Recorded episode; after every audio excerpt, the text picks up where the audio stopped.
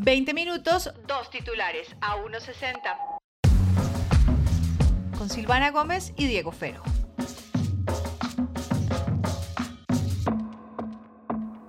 Pues Silvana Gómez, queridas y queridos oyentes, bienvenidos a esto que se llama A 1.60. Em, a 1.60 regional. Chan, chan, chan, chan. ¿Qué más, Silva? ¿Dónde anda? Cuéntele a la gente por qué está allá. Pues es que este podcast se graba donde uno esté, como la otra vez que lo grabé en el aeropuerto y después en Málaga, en España, pues hoy eh, en vivo y en directo desde Cali, Colombia. el de, el ah, usted me había dicho que había viajado, ¿no? Usted me había dicho que había viajado y que se había encontrado algunos jugadores de la selección, ¿no? ¿Qué claro, está haciendo allá? Bueno, vine al Mundial de Atletismo Sub-20 que se está realizando aquí en la ciudad de Cali. El Mundial Profesional se hizo en Oregón hace un par de semanas y están pues un montón de gente de todo el mundo, atletas sub-20 de todo el mundo aquí en Cali, la capital deportiva de Colombia. Así le dicen. Bien. Bueno, bacano, chévere. Y bueno, ¿y qué ha visto? ¿Qué ha estado? ¿Dónde están pues, haciendo esa vuelta? En el Pascual Guerrero. Ah, ok. En el, Pascual, que es el Pascual Olímpico, el, el, Pascual, ¿no? El Estadio Olímpico Pascual Guerrero. que además después de esa remodelación que le hicieron hace un par de años quedó bien, bien chusco, ¿no? Sí, el estadio está súper bonito, buena organización, eh, hay gente de todo el mundo, de todos los continentes, he visto de todo. Y en estos, en estos mundiales normalmente pues se sabe quiénes van a ser como las próximas, o sea, quiénes son las promesas del atletismo, ¿no? Cuando hablamos de atletismo no es únicamente los corredores, sino que están las personas de salto alto, de salto, de salto largo, de salto triple, eh, de garrocha, de jabalina, de martillo. O sea, cuando uno está en los olímpicos y que muestran que en el estadio están pasando como 43 cosas al tiempo, en eso llevo yo tres días, viendo todo al tiempo. Es una nota. ¿Qué ha visto? ¿Qué ha visto que le haya gustado? Que, haya, que de pronto no sea muy popular y que haya sido como, uy, este deporte es muy chimba. Pues la verdad he visto de todo. Hay una, hay una nueva categoría que creo que empezó en Tokio, en los Olímpicos de Tokio, y son los relevos mixtos. Por primera vez están haciendo cosas mixtas. Eh, me tocó ver relevos 4x400 eh, y los gringos se llevaron récord de campeonato, lo hicieron muy bien. Eh, estuvo muy chévere. Ese es en el que, ese es en el que son varios los que se van. Sí, y que, y que lo, que, le ponían a hacer una vara. El, testigo. ¿El qué? ¿El, el qué? El testigo, ¿no se llama el testigo? Ah, no, no sé, no sé. ¿cómo se, llama, ¿Cómo se llama en la varita que pasan en el testigo, cierto? Sí, acá estaba haciendo checking. Ayuda al público. En tiempo real. Ayuda al público en tiempo real, el testigo, sí, ah, no estaba mal. ¿A ti nunca te tocó hacer eso en el colegio, que te daban la, el testigo y te tocaba hacer relevos? Yo creo que relevos no hice, no hice, pero creo que sí hice 100 metros. Eso sí, sí alcancé a hacer. ¿Y la, cómo se llama la que es cortica? 100 metros. Sí, sí, sí, esa, esa, fue la que esa sí alcancé a competir. Bueno, me, nos tocó ver la final de 100 metros masculina, que esa es como la prueba reina del atletismo, que es en la que Usain Bolt, es la que nosotros estamos acostumbrados a ver a Bolt. Pues aquí va a salir una de las promesas del atletismo eh, que se llama Letsil Tebogo, él es de Botswana. Y el año pasado en Nairobi estuvo en el Mundial de Atletismo y ganó por primera vez en la historia de Botswana, un atleta nunca había ganado una medalla de oro. Ganó medalla de oro.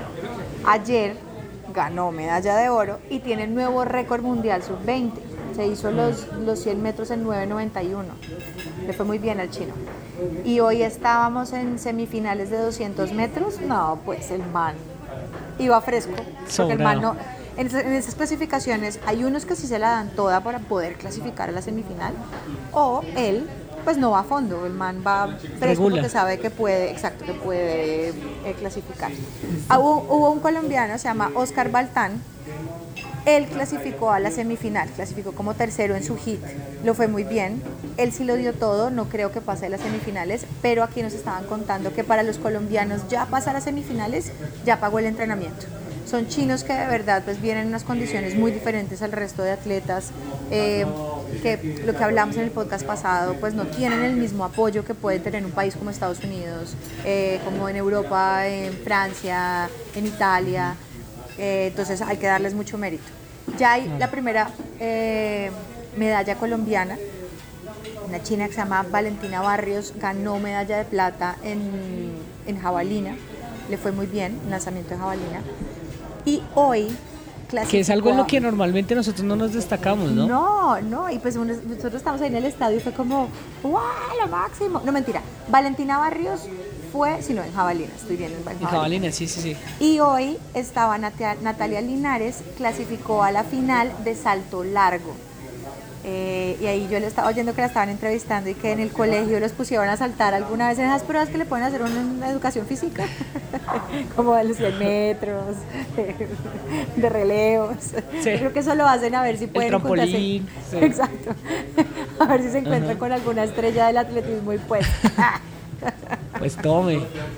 Bueno, nosotros no fuimos, pero ya estaba contando que la, la, pusieron a hacer esa prueba en el colegio en educación física y que ella tuvo el mejor salto entre hombres y mujeres y que el profesor fue como, óyeme, tú podrías ser una próxima Catherine Ibarwen, ven, acompáñenme. Buenísimo, ¿ah? Sí, y está, pasó de primera a la final, entonces vamos a ver cómo le va la final de ella, creo que es mañana. Es chévere, ver a todos estos chinos como con esas ilusiones eh, y pues, pues ganarse las medallas y competir. Ha sido una experiencia. No, y ya estar en un mundial de la categoría para ellos también debe ser como súper gratificante, para ellas y ellos, ¿no? Claro. Como poder participar en este tipo de escenarios, el roce también que se puede dar a nivel internacional y que obviamente a ellos les toca mantenerse muy firmes con ese tema de los mundiales. Tal vez nuestra nuestra primera experiencia en eso fue con Catherine Ibarwen precisamente y siguiéndola con la Liga Diamante y todo ese rollo que pasaba ahí. Entonces sí, claro, chévere. Claro. Qué bueno que hayamos destacado en otra en otro tipo de disciplinas, ¿no? Claro, sí hay que decirlo que la delegación colombiana no tiene el mismo rendimiento. O sea, fíjate que estamos hablando de cosas súper puntuales. Me tocó ver eh, a un chino en la competencia de creo que eran 400 metros con obstáculo, quedó de último. Obviamente él está haciendo su mayor esfuerzo, él es el campeón de Colombia.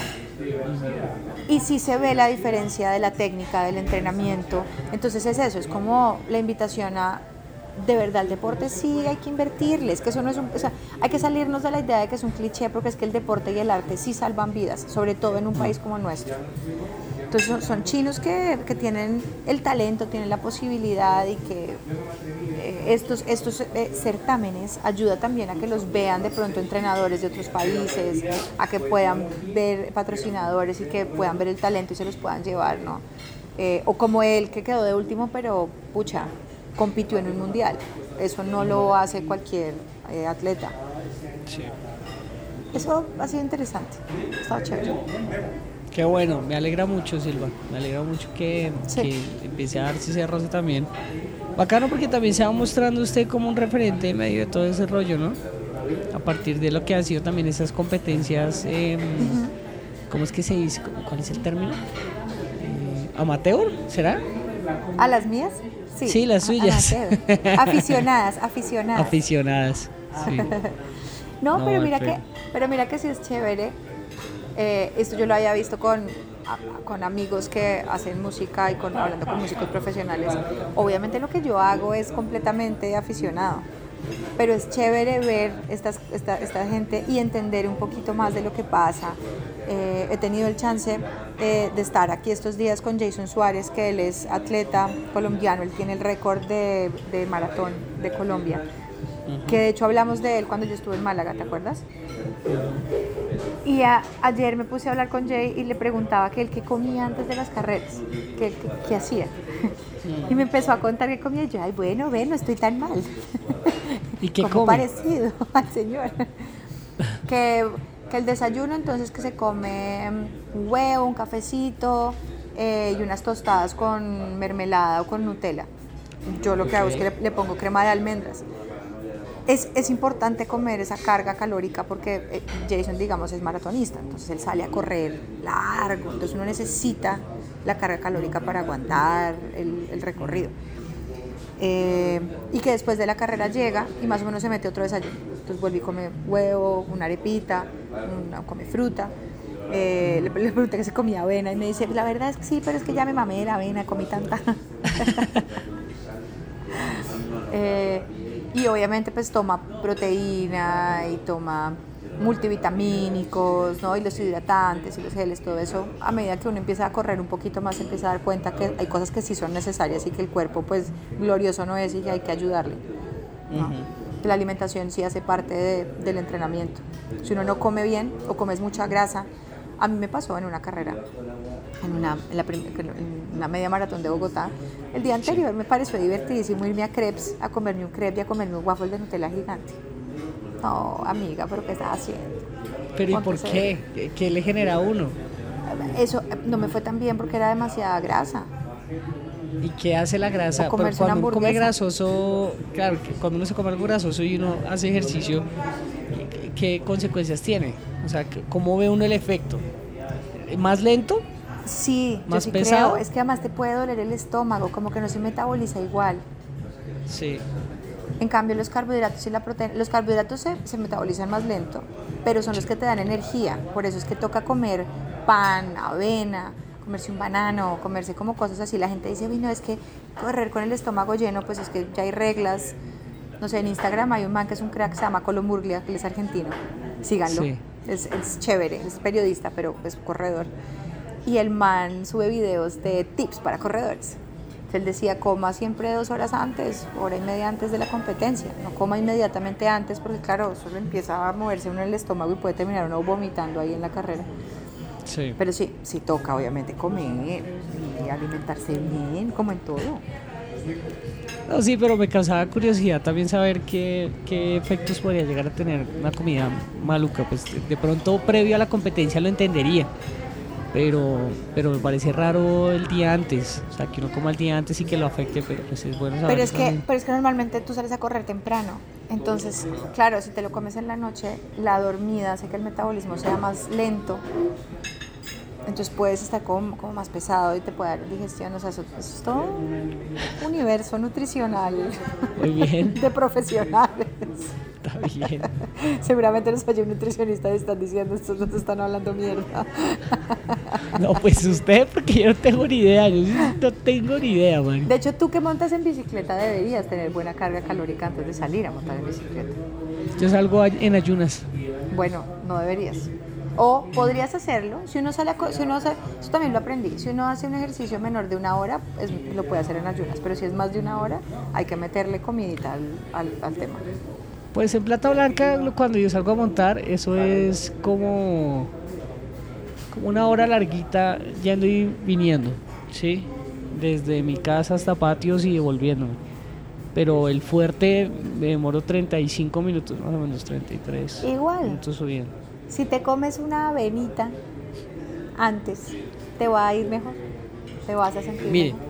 Vas a ya que estamos más. hablando de um, experiencias personales, yo no tomo agua mientras estoy subiendo Eso sí, porque pasar. me da rebote. ¿sí? Es decir, yo sí veo a muchos eh, ciclistas que mientras van subiendo como que van tomando y tú, yo no puedo, a mí se me devuelve, se me devuelve el agua. Pero de entonces yo apenas en ayunas. No, no, no porque he salido, he salido pues comido.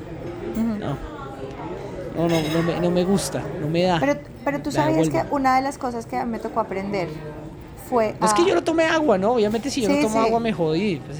Después llego, llego a la cima y, me- y ese es mi Claro. Ah, claro, agüita. agüita. Pero, pero mira que parte del, de ese entrenamiento también es aprender cuánto y cómo y cada cuánto hay que tomar agua o hidratarse, ¿no? Porque están los hidratantes y el agua y todas esas vainas que venden ahora. Pero también eh, tomarse los geles. Yo en algún momento, cuando no sabía nada de estas cosas así elegantes de geles y tal, me llevaba pedacitos de panela. Bocadillito, co- claro, la bocadillo, panela. Claro. Claro, como hacen nuestros escarabajos. Pero también hay que saber cada cuánto, porque si uno también uno puede cometer el error de que ahí tengo sed, te metes la mitad de la, de la botella de agua, se te empieza a mover y te da, te puede dar vaso y gastritis. y- entonces en los entrenamientos ahí uno tiene que probar cómo tomar agua, cómo hidratarse y cómo comer. ¿Y dónde la carga? Tengo un canguro y ahí tengo los dos termos. Y ahí usted va trotando y los vaya, ¿no es incómodo? Yo ya me acostumbré. Hay gente que no le gusta. Y ya aprendí. Antes tenía que salir con agua sí o sí. Yo ya puedo salir a correr 35, 40 minutos sin tomar agua. Pero tomo el agua antes de salir. Claro. Eso me lo enseñó un entrenador. Me dijo, venga, tómese por ahí por lo menos una botella de agua antes de salir. Como por ahí 20 minutos, media hora antes de salir. Y así le puede aguantar. Eh, porque también estar tomando agua todo el tiempo, de verdad, sí te, te da vaso y entonces te, pues, no vas a hacer nada. Pero... Pero sí, le toca a uno, yo, yo antes decía, yo no, uno cómo hace esa motricidad de estar corriendo y abrir el termo y sacarlo, no es práctica. Como los ciclistas Sí, cuando no, uno los ve la parecería chocolada, la, la enchocolada del, del pedal. ¿Tú tienes de eso? ¿Tú montas Pero mire así? que yo no tengo. Yo, por ejemplo, esos no los tengo. Tengo Ah, los de. mm, lo- lo- o sea, los que uno mete el pie ahí le quedan ahí completos. Tengo que hacer esa Ah. compra. Es que también yo soy más malo para, para, para consentirme haciendo ejercicio. Eh, como que sí le hago mucho mantenimiento a la bici, pero, pero me falta como comprarme. Necesito comprarme los. Para eso hay que comprarse unos tenis. Claro. Eh, hay que comprar No, los pues que pedales. es caro, hermano, es caro. es toca un paso a la vez. Sí, sí, sí, toca un paso a la vez. Pero esa gente que enchocola los, los, los cosas ahí, los pedales, eso, vaina me parece dificilísimo. Sí, pero también es práctica. Claro, exacto. Mm. Todo es práctica, todo es práctica. Arrancamos hablando de profesionales y luego tú y yo hablando de nuestras salidas a la ciclovía. De nuestras salidas de ejercicio. Qué vergüenza. No, de pronto No, lo que pues, estamos pues haciendo no, es qué vergüenza no, pues somos, exacto, somos muy responsables y fomentamos el deporte, que iba el deporte nacional, que iba el deporte por salud. también. Sí, y, y por diversión también. Y si usted se da cuenta que es bueno, puede meterse a competir. Aquí he estado eh, con, con- con corredores que trabajan con, con la marca, con ASICS.